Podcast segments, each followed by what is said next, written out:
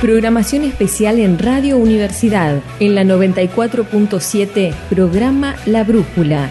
Ahora, cuidándonos en cuarentena. Si estás perdido en esta enorme jungla de cemento, acá vas a encontrar tu rumbo. Bienvenidos a La Brújula, el programa de la Facultad de Ciencias Naturales e Instituto Miguel Lillo.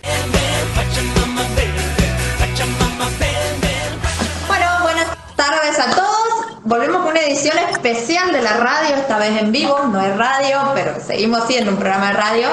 ¿Cómo estás Gaby? Les presento a todos. Hoy vamos a tener un especial sobre una enfermedad muy nuestra y que no le estuvimos dando tanta bola últimamente porque el coronavirus copó las pantallas, pero sigue siendo un problema muy grande. Y estamos hablando del dengue. Por eso estamos a nuestra invitada, Gabriela. ¿Te puedes presentar un poco así? ¿Cómo no? Eh, ¿Se escucha bien? Sí. Bien, perfecto. Eh, bueno, yo soy Gabriela Quintana, soy eh, doctora en biología, soy docente de la FACU, de la cátedra de, la asignatura de artrópodos y además estoy como materia optativa de epidemiología. Y en investigación estoy en CONICET, dentro de lo que es el Instituto Nacional de Medicina Tropical, con sede en Tucumán, que es de la ANLIS del MABRAM. Y bueno, trabajamos hace tiempo ya dentro del instituto. Eh, somos varios los que trabajamos con algún tipo de insecto ligado a, la salud. Entonces, este, bueno, en este momento, por ejemplo, hace un par de semanas nos llamaron desde el CIPROSA eh, pidiendo colaboración justamente por este brote de dengue que está siendo bastante importante en la provincia, en Argentina y en toda Latinoamérica. ¿Nos puedes contar un poquito qué es el dengue? ¿Cuáles son sus síntomas y cómo se transmite? Así es. Bueno, el dengue es una enfermedad viral, o sea, tiene, son unos virus de la familia Flaviviridae, de, son arbovirosis. Eh, el virus es transmitido por la mosquita hembra del género Aedes, específicamente la especie Aedes aegypti, que es un eh, vector eh, netamente urbano, o sea, por eso se dice que es domiciliario o peridomiciliario. Eh, se transmite, bueno, obviamente la mosca, la mosquita tiene que picar a un paciente que tenga el virus para poder contagiarnos a nosotros. Es decir, es una enfermedad transmitida por vectores. En este caso, el insecto vehiculiza el virus hacia otra persona sana. Eh, la otra pregunta era, discúlpame. El, voy sobre lo que venías diciendo. ¿Solo la hembra pica y en todo el año pican o tienen ciclos? Eh, bueno, en el caso de, debo decir que, este, bueno, dentro del grupo, la especialista en el tema, la licenciada Giselle Rodríguez, que se quedó a mitad del camino de poder defender su tesis por la cuarentena, pero bueno, esperemos que pronto la pueda rendir, defender. Este, bueno, la mosquita, el mosquito de la Aedes aegypti tiene mayor actividad en la estación húmeda del año. Generalmente presenta dos picos en esa estación húmeda. Eh, tiene una actividad más bien diurna, no es como los otros mosquitos, eh, que esos que pican en la noche, que hacen ruiditos, esos son otros, eh, lo cual no significa que no pueda picar de noche, sino que es más común que nos pique de día. probablemente mm, ligado al, al, foco que estamos padeciendo ahora en este momento, es muy probable que el hecho de estar en casa por otra patología que aún bastante desconocida y donde las medidas se van tomando sobre la marcha, que es lo del coronavirus, eh, se haya intensificado, porque estamos todos en casa. Entonces, este, eso ha permitido que estemos más expuestos al riesgo de, eh, de, adquirir el virus. Eh, por otro lado, bueno, eh, sabemos los mosquitos, su estado inmaduro, tanto el huevo como la larva, son de ambientes acuáticos, es decir, lo podemos encontrar y en cualquier recipiente que pueda contener agua dentro de la casa, como dice Giselle, siempre que da el ejemplo, lo podemos encontrar hasta en una tapita de, gaseosa, ¿sí? Hasta en un pequeño lugar puede producirse, reproducirse la hembra. Bueno, ahí nos están preguntando por qué nos, eh, por qué pican más en casa, que ya nos habías dicho que es domiciliario, pero por qué se, eh, tienen esos focos de estar solo en la en las casas, digamos. Uno si se va al campo no los encuentra o es, muy poco frecuente. El ambiente natural de los Aedes, o sea, son eh, mosquitos netamente urbanos. No es como sucede en otras patologías como enfermedades transmitidas por insectos, como en el caso de leishmaniasis, por ejemplo, donde los mosquitos, el, insecto transmisor es rural o, de monte, ¿sí?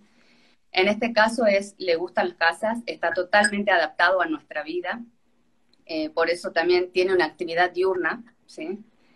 Eh, eh, hacia el, generalmente nosotros los lugares de ambientes naturales, lo que sería para nosotros, como para poner un ejemplo en el caso del a pie del cerro, en, la, en Norcomolle, por ejemplo, son nuestros sitios de como de control.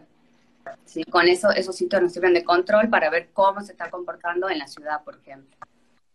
Dentro de la ciudad tenemos, perdón, tenemos focos más intensificados donde se encuentran los mosquitos o están distribuidos. Mira, la realidad es que es impresionante la, cantidad de casos que hay. Eh, cuando uno ve el mapa, eh, justamente como te comenté la semana pasada, nos habían ya pedido colaboración del CIPROSA para poder hacer una intervención. Después te voy a comentar un poco de qué se trata pero cuando, eh, cuando vimos dónde estaban los casos para poder hacer la selección de dónde están los focos más importantes y tener un lugar de control, nosotros necesitábamos un lugar de control donde no hubiera casos de, dengue y era muy difícil encontrar. Así que nos fuimos hacia el pie del cerro a, buscar esos sitios. Este, es, mm, bueno, el, el trabajo, por ejemplo, este trabajo si bien, como le explicábamos a la gente en estos días, eh, no, no, es, no sirve para este foco, porque ya este foco está dándose, estamos en pleno pico ¿sí? de casos. Eh, esto nos da la oportunidad o nos permitió ver lo necesario que es trabajar justamente en los periodos que nosotros llamamos en epidemiología interepidémicos, es decir, cuando no se están presentando los casos. En ese momento es cuando más uno tiene que trabajar para realmente trabajar en prevención. Entonces, el trabajo de ahora consta de un, pequeño diseño de, eh, vamos a hacer un seguimiento de la dinámica de abundancia de huevos a lo largo de todo un año. Eso es un trabajo semanal, eh, donde la gente del CIPROSA se ha comprometido a, colaborarnos porque eh, lleva mucho trabajo. Son varios sitios y hay que semanalmente buscar trampas por todas las viviendas y reponer porque eso tiene que ser continuo.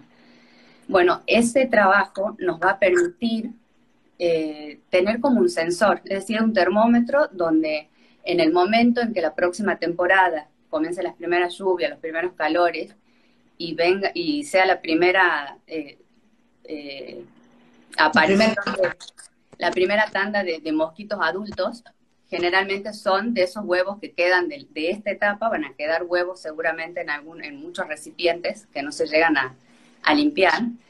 Y esos, con las primeras lluvias, eclosionan y así vuelve, vuelve a iniciarse el ciclo del dengue, ¿sí? O de la Aedes, mejor dicho, y si es que hay circulación de virus, podemos llegar a tener eh, casos de dengue. Entonces, este trabajo nos va a permitir actuar tempranamente. En los momentos en que uno ve abundancias altas en determinadas viviendas, en ese momento se hacen bloqueos, que los bloqueos constan de distintos tipos de herramientas que uno usa en salud pública, como pueden ser las fumigaciones y los descacharreos, entre otros, porque también hay cuestiones de saneamiento. bueno. Eh, sí. En la, nosotros, ¿cuáles serían las medidas que podemos colaborar en la casa para disminuir estos focos y estos picos? Mira, eh, es fundamental eh, en salud pública hay muchas enfermedades, o sea, en el caso particularmente de, esta enfermedad que es el, dengue, eh, la colaboración de la, comunidad es fundamental y además la responsabilidad de cada uno de los ciudadanos es casi lo primordial. O sea, esto, eh, la, aparición de casos que se produzcan brotes es consecuencia de nuestro accionar. Si nosotros no limpiamos nuestras casas, eh, corremos y tenemos más riesgo de que nosotros nos afectemos, o sea, nos contagiemos del virus, o también que perjudiquemos a los vecinos. Por eso se, se, se trabaja en dengue mucho con lo que es eh, manzanas saludables, donde, como, como dice Giselle, o sea, la mosquita de hembra no, se, no suele moverse si ella tiene un lugar donde reproducirse, eh, donde moverse y donde alimentarse para poder seguir el ciclo, si lo tiene cerca, no se mueve más de 30, 40 metros. Por eso se trabaja en muchos sitios con las manzanas. Y de hecho los bloqueos de los casos, cuando aparece un caso positivo de dengue, lo que se hace es bloquear las manzanas y las manzanas a la redonda, ¿sí? que son la zona de amortiguamiento. Eh, bueno, entonces, básicamente lo, más importante es eh, eso, o sea, cuidar desde casa, ya aprovechando que estamos en, en casa, tratar de todos los días, tratar de revisar, porque uno habla de limpieza y a veces la gente no interpreta lo que es la limpieza en el tema de, la EDES, ¿sí? La limpieza no es que esté todo eh, con la bandina, o sea, no es ese el punto, sino que hay que ir al fondo de la casa o, dentro de la casa también y buscar esos sitios donde puedan acumular un poco de agua y revisar si es que tienen larvas o si tienen huevos. Hay veces que eso es más difícil de ver y uno tiene que tener el ojo entrenado, pero generalmente en, el borde de lo que es el agua, el borde del agua, en lo, del borde del recipiente se llenan de puntitos negros. Esos son los huevos de Aedes. Entonces, si tengo, si yo veo que tengo eso, es eh, renovar todo el tiempo eh, el agua de florero o de lo que contenga agua, eh, refregar los bordes, porque si no los huevos quedan adheridos y sucede lo que te comentaba de, como son huevos de resistencia, pueden mantenerse hasta el otro ciclo. En esa limpieza, ¿serviría poner algún, limpiarlo con algún químico o alcanza solo con refregarlo bien y fijarse? Siempre con refregarlo, lavarlo y volver a, iniciar. Es, eh, por ejemplo, lo más típico que uno, eh, los bebederos de los animales, eh, si quedan con juguetes a veces de los niños que quedan tirados en, en, los fondos y que llueve a lo mejor un poco y ya acumula agua, si sale un poco el sol, nosotros hasta el aproximadamente a mitad de mayo vamos a estar, o sea, recibiendo casos de dengue seguramente. Ya después va a empezar a bajar, si es que bajan las temperaturas, porque además estamos con temperatura bastante alta para la, para la etapa de que estamos, ¿sí? Entonces eso empeora un poco la situación. Claro. Después, como medida personal eh, fundamental, el repelente. Lamentablemente eh, las cuestiones como la citronela o ese tipo de aromáticas no son muy efectivas, se ha comprobado que no son muy efectivas. Obviamente que en el caso de los bebés a veces no queda otra opción que, recurrir a ese tipo de, elementos, ¿no? Pero si no, los repelentes y, manteniendo y la, la duración que lleva, algunos duran entre 2 a 4 horas, dependiendo de qué tipo de repelente sea. Y protección, ahora hace calor, pero bueno, es mejor protegerse con algo liviano, claro, de mangas largas, que andar con mangas cortas, porque en este momento hay bastante. Estamos en el pico de, casos. De hecho, eh, ayer, hoy salió el último parte y hasta el momento llegamos confirmados 900 casos, 930 casos. ¿Se puede decir que los casos se intensificaron desde que empezó toda la medida de prevención? ¿Es como que pasó un segundo plano o fue esto también de estar en la casa que lo potenció el que aparezcan muchos casos de dengue? No, eso, es una hipótesis más de nuestra, ¿no? del tema de la casa, que eso puede haber empeorado la situación. Pero no, lo, lo, el tema sí se, sí se descuidó en el sentido de la promoción o, o uno estaba mucho más atento. El coronavirus es algo que está afectando a nivel mundial es muy contagioso, o sea, se lleva todo en la atención. Generalmente suele pasar esto con, eh, con este tipo de patologías nuevas o algo con las enfermedades olvidadas, o sea, uno no tiene en cuenta la carga en el sistema de salud que tienen este tipo de enfermedades, como el dengue, el chaga, el leishmaniasis, que son enfermedades que están presentes hace mucho tiempo, en, en algunos casos hace muchísimo tiempo, y no se le da la importancia que se debiera ya se la naturalizó, es como la tenemos acá. Está con nosotros, sí. En el caso del dengue ahora estamos un poco más atentos porque es una enfermedad en la Argentina que tiene es mucho más nueva, digamos, los brotes epidémicos empezaron prácticamente década del 80 o 90, ¿sí? Este, en cambio en otras patologías llevan hasta 100 años algunas. Entonces, y en el caso del dengue, es como, como es una enfermedad más de ciudad, también se le presta más atención. Eso es bastante también. Y después, este, no sé, simplemente eso, o sea, aprovechemos que estamos en casa, colaboremos, es responsabilidad de todos. El sistema de salud es responsable en el sentido de que ellos deben mitigar y deben resolver. La realidad es que... Hay un segundito. Uy, se cortó. Se cortó un poco, sí.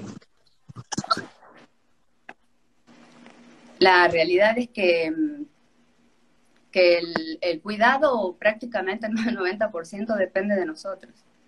Eh, no podemos esperar que la gente de salud vaya a cada vivienda a limpiarnos la casa. O sea, es prácticamente imposible. Eh, hay zonas donde se han hecho los bloqueos que ya van como por tres bloqueos. O sea, tres bloqueos y sacado de descacharreo de cada vivienda. Hay viviendas que llegaron a sacar camión y medio a veces de, basura, ¿sí? Eh, bueno, obviamente también eh, está muy ligado a, algunas zonas donde están un poco desprotegidas con el tema del saneamiento ambiental y esas cosas, por eso te digo, es importante detectar esos sitios y colaborar en eso, en el saneamiento general en, el, en la recolección de basura, por ejemplo. Hay sitios que, fuimos con Giselle que no, no tienen recolección diaria de basura. No tienen la, basura. Y eso es fundamental porque se transforman en acumuladores y bueno, es complicado. Bien, ¿y cómo se hacen las zonas que, por ejemplo, el lago del Parque 9 de Julio, todos estos lugares que son naturales, ¿no son focos donde se encuentren o...? No sé si ustedes eh, vieron, Giselle eh, sacó una nota en la Gaceta hace un par de semanas, un, trabajo muy lindo que hizo sobre, ella eh, mantuvo unos sitios, como unos 10 sitios en todo lo que es el Gran San Miguel de Tucumán, donde hice este tipo de trabajo de, con ovitrampas, con huevos, trabajó con huevos, no con larva, porque trabajar con larva es una cuestión paliativa del momento. la el trabajo con huevos te da la predecibilidad, ¿sí? A partir de eso ella pudo predecir y hacer un mapa de riesgo y pudo ver las cuáles son las zonas calientes. Eh, si uno se va al medio de, lo que es la vegetación, en este caso nos representemos en el Parque 9 de Julio, como decís vos, o en alguna zona muy vegetada también, como puede ser el Persigil o ese tipo de lugares, seguramente no van a haber aedes, porque la Aedes busca dónde tener algo de qué alimentarse también. ¿Sí? Claro, nos persigue a nosotros, Exactamente. Entonces, si bien necesitan de la vegetación, generalmente las zonas más eh, complicadas, de tanto de abundancia del vector como de, casos, son zonas aledañas a los lugares vegetados. ¿sí? Estos son como los puntos. Tienen que ver, pero si uno se va y se mete adentro de ese lugar, eh, difícilmente te pique un, o sea, una Aedes bueno, estábamos hablando del mosquito, que es el que nos transmite todo lo que sería el dengue. Empecemos a hablar del dengue. ¿Qué sería el dengue exactamente? Como te digo, es una enfermedad viral. Eh, es una enfermedad muy este, dolorosa. Eh, de hecho, lleva el nombre de rompehueso por todos los, o sea, los síntomas que tiene son fiebre muy alta, eh, de más de 38, muy persistente, eh, yo lo que te digo es general, ¿no? Es generalizado. Hay otros casos donde a lo mejor la persona puede pasar desapercibido prácticamente. Pero los, los, síntomas típicos son eso: eh, fiebre muy alta, que no, no pasa, eh, dolores articulares, dolores este, abdominales, o sea, de, de, dolores de panza, básicamente. pueden salir sarpullidos, y eso es cuando estamos en presencia de un dengue clásico, de un dengue típico. Eh, pero bueno, también en este brote se está viendo muchos casos complicados. Hay muchas complicaciones de dengue, de, la enfermedad y, hay desde salpullido hasta pequeñas hemorragias que se pueden producir. Eh, justamente eh, lo que hace afecta, o sea, afecta lo, las cuestiones este, en, lo que es el hemograma, por ejemplo, lo que hace una bajada, produce una bajada fuerte de plaquetas y eso es lo que produce las petequias o, erupciones que pueden aparecer en el cuerpo. Y cuando sucede eso, que generalmente es cuando pasa la etapa febril, que son unos 5 a 7 días, es cuando más hay que cuidarse y revisarse de no tener algún tipo de sangrado, porque es el momento más crítico de la enfermedad. Eh, también han aparecido muchos casos de hepatitis por dengue, o sea, se sensibiliza el hígado y, produce problemas en el hígado. Eh, y bueno, están, de hecho, bueno, y ahora tuvimos, tuvimos tres muertes, que eso también es lo que nos llamó, llamó la atención al sistema de salud, ¿no? Claro, y prendió todas las alarmas. Y hubieron muchos, muchas personas internadas. Bien, los diferentes tipos de dengue son, o sea, diferentes, claro, variedades de la enfermedad son por diferentes cepas de virus o son... No, se sabe que, o sea, las cepas del virus son, tienes eh, cuatro serotipos. Hay un quinto, pero bueno, acá no está circulando, ese del sudeste asiático. Tenemos cuatro tipos de serotipos. Acá en Argentina solo tenemos el 1, el 2 y el 4. Acá en Tucumán está circulando en este momento el 1 y el 4 en general tienen distintos tipos de gravedad, pero antes se pensaba, por ejemplo, que si una persona se enfermaba con un tipo de serotipo, si adquirí, si en otro momento se enfermaba de nuevo de dengue con otro serotipo, era ahí recién se transformaba en grave y eso ya se sabe que no es así. Depende de la persona y de la patogenicidad o agresividad que tenga la cepa en cuestión. Eh, te puede dar eh, dengue grave en cualquier tipo de serotipo. Bien, los serotipos son variedades, como para entender bien de qué se trata, son variedades. Eh, bueno, como sucede con los coronavirus, hagamos la, este, así claro, cuando fue lo del tema SARS, o sea, todo, o sea, son tipos de coronavirus y son distintas cepas del, del virus que va mutando. En este caso, eh, bueno, se presentan esta cantidad de serotipos y bueno, el, el, caso del serotipo 2, por ejemplo, solo está presente en Buenos Aires y en Misiones, que en este momento también, eh, bueno, en este momento Buenos Aires está, es el que en peores condiciones está, tienen muchísimos casos, están bastante desbordados. Eh, Jujuy y Salta también están en un brote importante y bueno, todo esto viene a consecuencia también porque Paraguay y Brasil están sufriendo uno de los brotes más grandes de, de su historia de dengue. Claro, se le sumó las dos cosas bastante complicadas. Sí.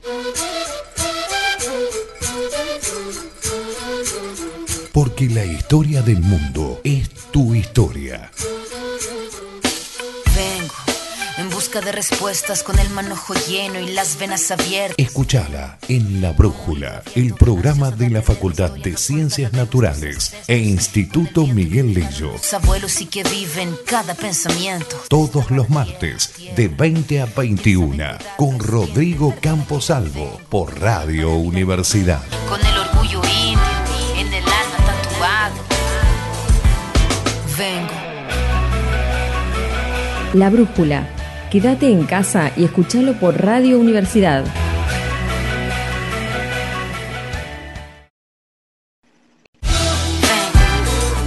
Porque sos agua, tierra, aire, fuego. Conectate con tus raíces todos los martes de 20 a 21 en La Brújula. El programa de la Facultad de Ciencias Naturales e Instituto Miguel Lillo, con Rodrigo Camposalvo, por Radio Universidad. Con el orgullo indio en el alma tatuado. Desde tu casa, escucha la brújula. Cuídate y nos cuidemos todos con la 94.7. Dani, Q nos pregunta si existe alguna vacuna, si están haciendo alguna o la única forma de protegerse son las medidas de prevención. Hay una realidad dentro de lo que son las, no sé si ustedes escucharon, bueno, una de, de los virus que puede transmitir el, el Aedes aegypti es justamente la fiebre amarilla, que es la única enfermedad de estas llamadas tropicales eh, para las cuales hay vacuna. sí. Hay unos dos o tres eh, trabajos, o sea, de, gente que están eh, probando vacunas. Eh, una de las vacunas que está dando resultado, pero que recién está en una de las últimas fases de prueba, es una brasilera, que están en, probando en Brasil, ¿sí? Em, ha sido, tengo la, la, la, idea de que ha sido aprobada por ANMAT, pero no para o sea, solo para investigación por ahora, porque tienen, es muy complicado el tema la vacuna, tiene que pasar por distintas fases de seguridad. Todavía la vacuna que probablemente podamos tener en algún momento eh, no está en, disposición ahora para, para un brote normal, ¿sí? Para un brote normal, lo que se dice típico, mejor dicho, no normal. De hecho, en Brasil, donde se la está probando, en un lugar donde, no sé, es 20 em, veces más, 20 eh, veces más casos de lo que hay acá, por ejemplo. O sea, es como muy, muy grave la situación. Pero no, no tenemos aprobada y no está incluida en el calendario tampoco, no se puede, no está accesible en nuestro país. Claro, además. Lo único que tenemos es protegernos nosotros y mantener nuestras casas libres de recipientes que puedan acumular agua y puedan proliferar el, el mosquito. Esa es la parte crucial, evitar los picos en la época de lluvia. Es fundamental. Y el cuidado personal, lamentablemente por ahora, eso es lo único que tenemos. Otra preguntita es, una vez que yo ya tuve dengue, si me curo, si me pico un mosquito, ¿se infecta el mosquito o si me curo ya no tengo rastros de no, Una vez que pasa el periodo viral, de, de hecho el periodo de, de, contagio son, es el momento donde uno tiene fiebre, generalmente, de unos 5 a 7 días, cuando uno presenta fiebre, ese es el momento de mayor este, eh, posibilidad de que si me pica un mosquito, eh, lo pueda transmitir a otro.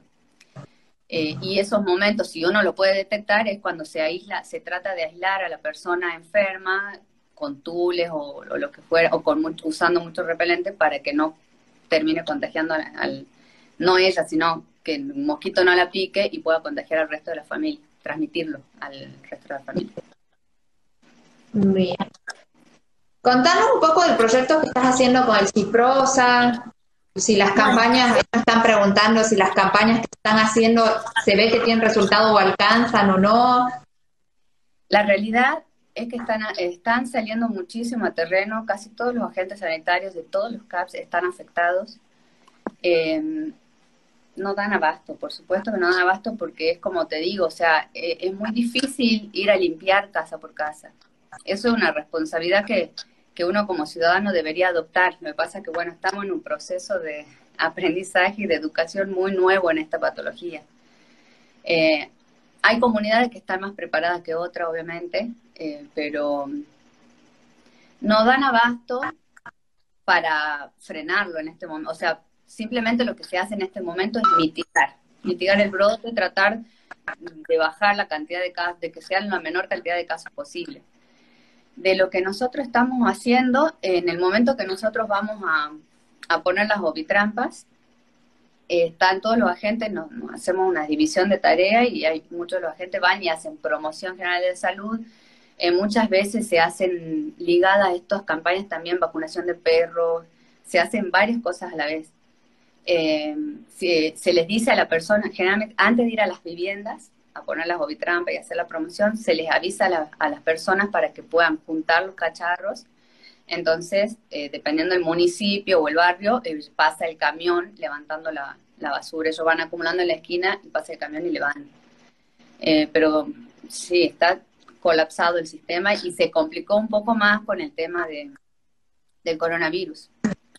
Nosotros antes de la cuarentena estábamos con un, tuvimos un, tenemos un proyecto del COFECIT que se llama Detén Vectores, que es un proyecto que se hacía con donde la institución beneficiaria eran los municipios, era trabajar en los municipios con promoción, con extensión y con divulgación científica en relación a insectos transmisores de enfermedades.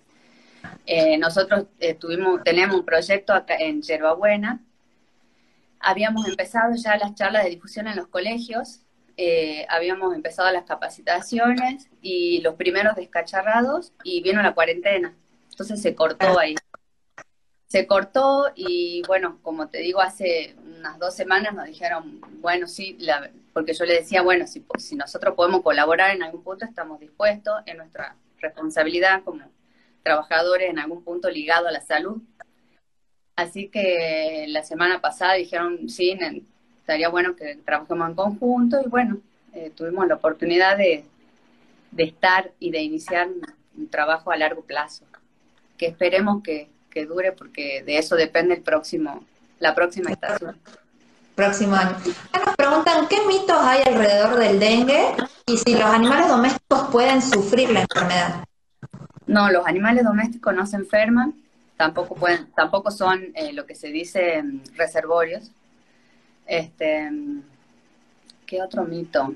Eh, por ejemplo, las eh, no sé, como mito, eh, uno piensa a veces que las, piletas de las piscinas que se usan pueden ser este, reservorios, de, o sea, de criaderos de, de aedes. Y se sabe que este, es muy difícil encontrar en ese volumen, aparentemente tiene una preferencia por cantidad de volumen de agua también. Entonces, en las piletas de lonas sí se puede encontrar, se han encontrado bastante. Eh, ahora estuvimos viendo muchas piletas de lona donde hemos captado presencia de larva y de huevos. Em, después, este, no sé qué otro tipo de mito puede estar rondando el, el que habías mencionado del ah. que no necesita que te pique dos veces para que empeore. E, eso más fue una desinforma o todavía no conocíamos el, el, proceso, digamos, de cómo se daban los procesos de contagio. Me parece que eso se fue este, mejorando la información, se fueron estudiando más las cepas y se pudo ver eso, que no solamente había dengue grave, si es que tenías dos serotipos juntos. Hoy ya se sabe que el dengue clásico y dengue grave, ya no hay más lo que se dice como el hemorrágico. Hemorrágico te puede dar con cualquier. También acá nos pregunta Alejandra si es posible erradicarlo, o sea, si las medidas se continúan, ¿debe ser posible erradicarlo o ya lo tenemos acá?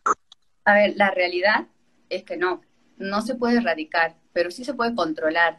Y el control, insisto, depende de nosotros, depende de educar a la gente en el sentido de no en el sentido de uno ir a educar, sino de, mostrarle cuáles son los sitios, cómo es que tienen que mantenerlo en el tiempo, que aunque haga frío en esta etapa que nosotros llamamos interepidémica, eh, tienen que seguir controlando y antes de llegar la etapa eh, en agosto, septiembre, empezar a intensificar ese control, porque es ahí donde empieza a aparecer.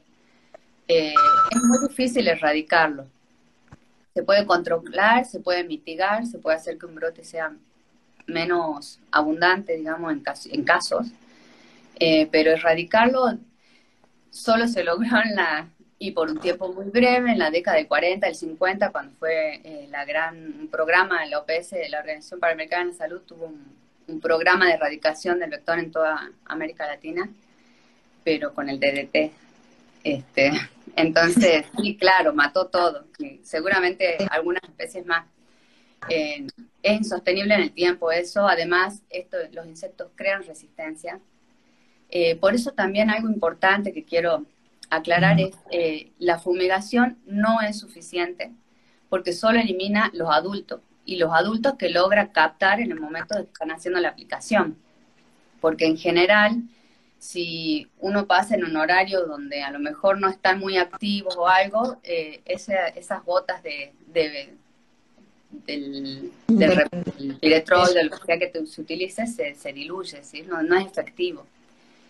Y ahora está pasando, bueno, eso, o sea, están haciendo los controles focales, los están haciendo por fuera de las casas, en general, por todo esto, entonces se complicó un poquito más.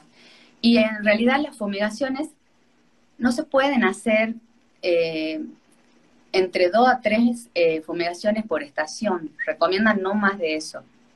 Y hay que eh, reservarlas para los focos. Es decir, cuando hay presencia de, de, casos de dengue, lo que se hace ir y se bloquea la casa y se bloquean las manzanas a la vuelta.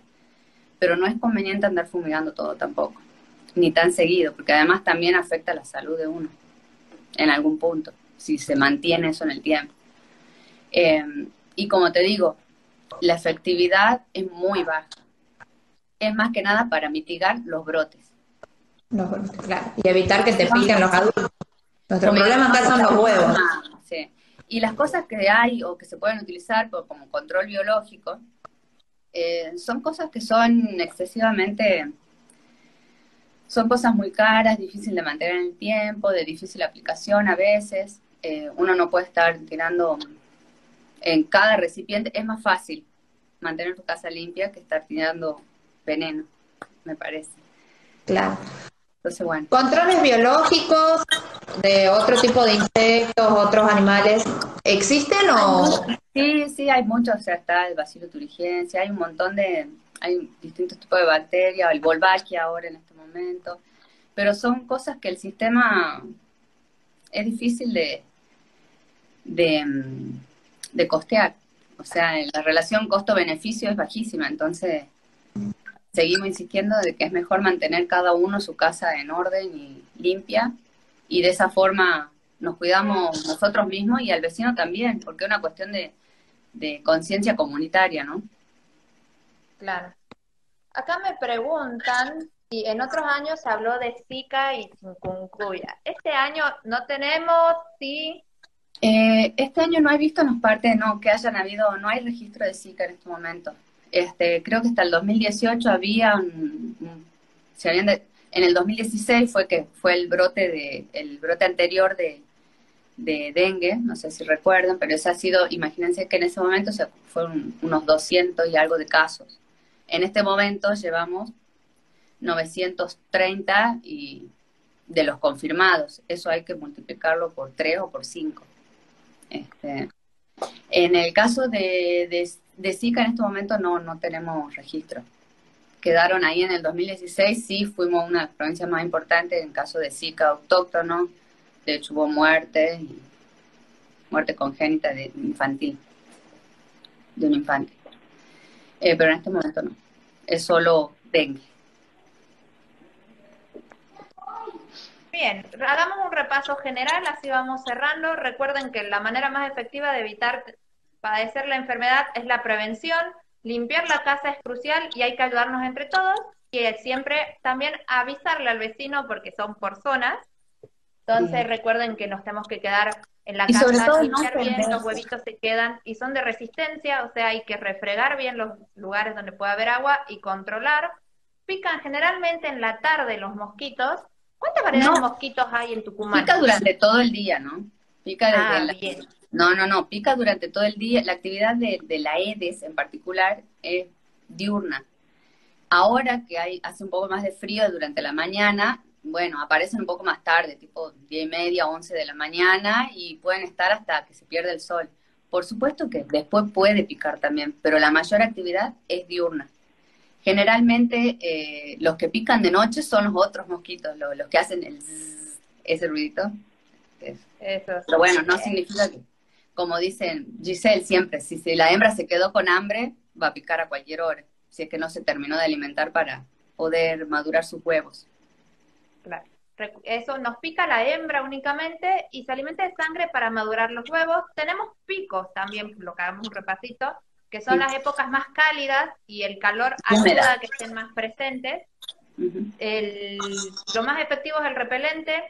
El, ¿Qué características tiene que tener repelente para que sea más efectivo? Porque decías que la citronela no era tanto, pero tan recomendable, pero que funcionaba. Lo que pasa es que eh, la durabilidad, en realidad, una citronela es como puede ayudar mientras se huele, mientras se siente, este, pero después pasa. En cambio, los repelentes, en general, los, bueno, no, no, no, no quería decir las marcas, pero eh, son los más adecuados en cuanto a las dosis que tienen y la durabilidad que tienen. Son mucho más efectivos. Y si no, cubrirnos. ¿Alcanza con cubrir, cubrirnos con algo livianito? ¿No pueden picar a través de la ropa? No, en este caso, salvo que sea algo muy ajustado, muy... No, no puede. Eh, difícilmente pica. Además le gustan los lugares descubiertos. O sea, también... Ah, por eso es usar y ponerse repelente o algo, sí. Y bueno, si, si uno tiene la posibilidad de tener mosquiteros son ideales, pero bueno, no todos tienen la posibilidad de tener mosquiteros. Este, hay otras medidas de barreras que se dicen. Claro. Nos preguntaron si el vinagre y ese tipo de productos realmente funcionan para espantar los mosquitos.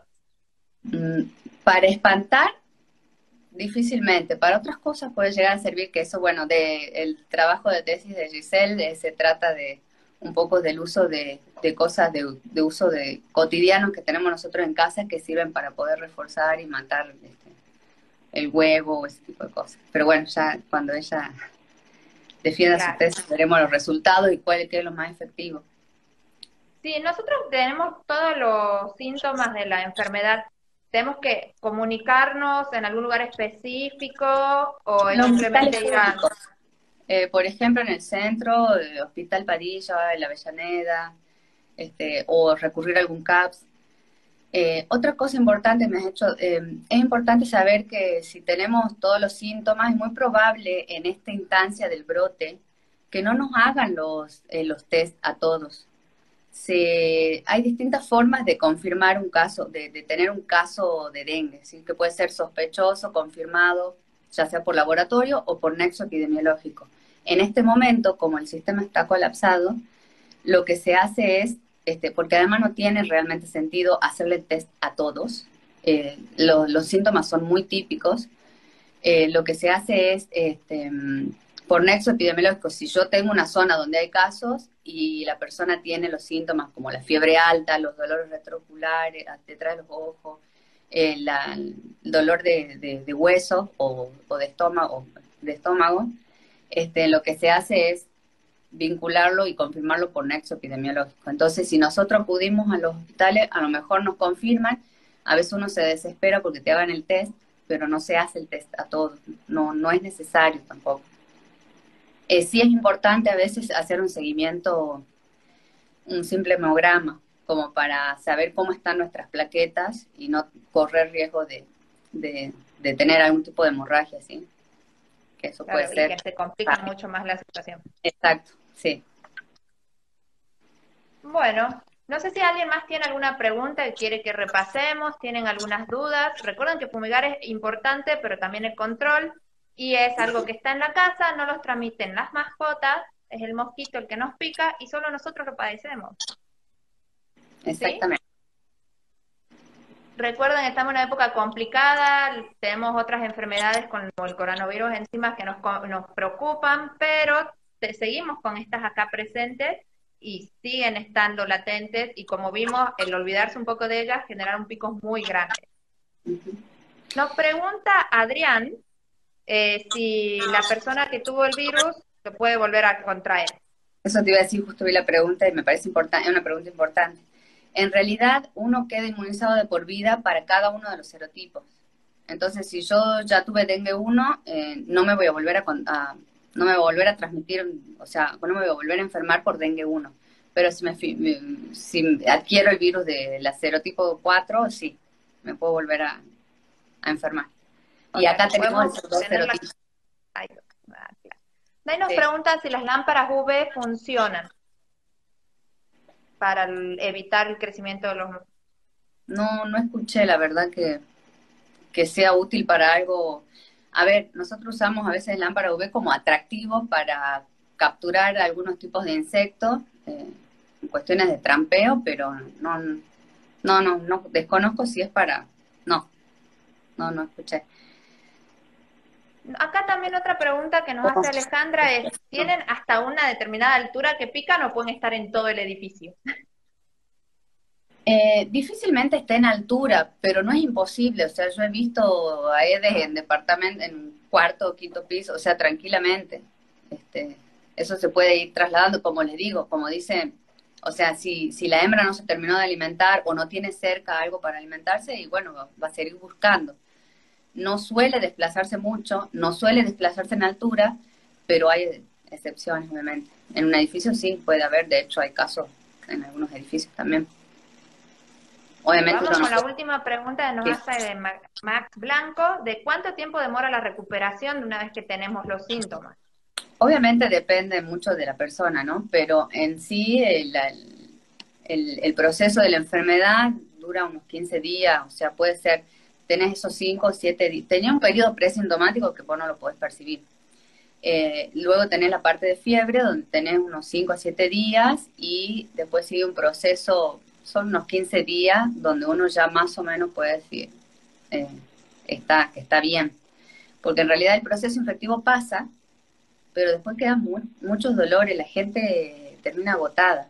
O sea, y ahora hemos visto con Giselle muchos casos de gente que la pasó mal, y, hubieron muchos internados, como te digo.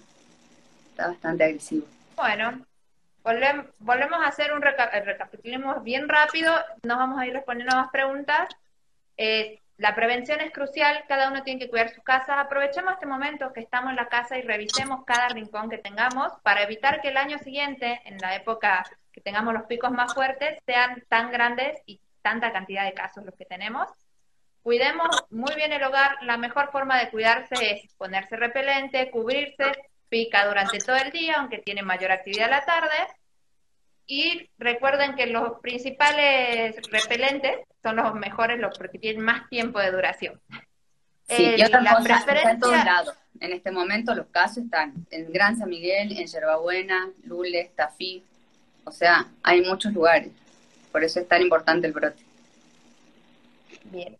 No nos quedemos atrás, eso yo vuelvo a repetirlo, perdón que sea insistente, no nos quedemos o no nos centremos solo en las enfermedades como el coronavirus, que es importante, nos genera muchas polémicas, nos generó una gran crisis mundial de salud, pero nuestras propias enfermedades pueden empeorar esa situación y tenemos que cuidarlas también. Así que seamos conscientes de eso y estemos atentos y evitemos que se empeoren las cosas, que de a poquito vamos saliendo todos juntos en esto. Pues muchas gracias, Gaby. Seguro las invitamos otra ocasión para hablar más, eh, Seguramente. espero que pueda rendir su tesis pronto. Espero, así les puede, les puedo comunicar sus resultados. Bien interesante para la aplicación en salud pública. Dale, dale. Muchas gracias a todos por estar. Cualquier cosa nos consultan. Seguro hacemos otras ediciones de otros programas. Nos vemos la próxima. adiós. adiós. Chao, chao. Desde tu casa, escucha la brújula. Cuídate y nos cuidemos todos con la 94.7. Hasta aquí llegamos, pero todavía queda camino por recorrer. Te esperamos el próximo martes en La Brújula, el programa de la Facultad de Ciencias Naturales e Instituto Miguel Lillo.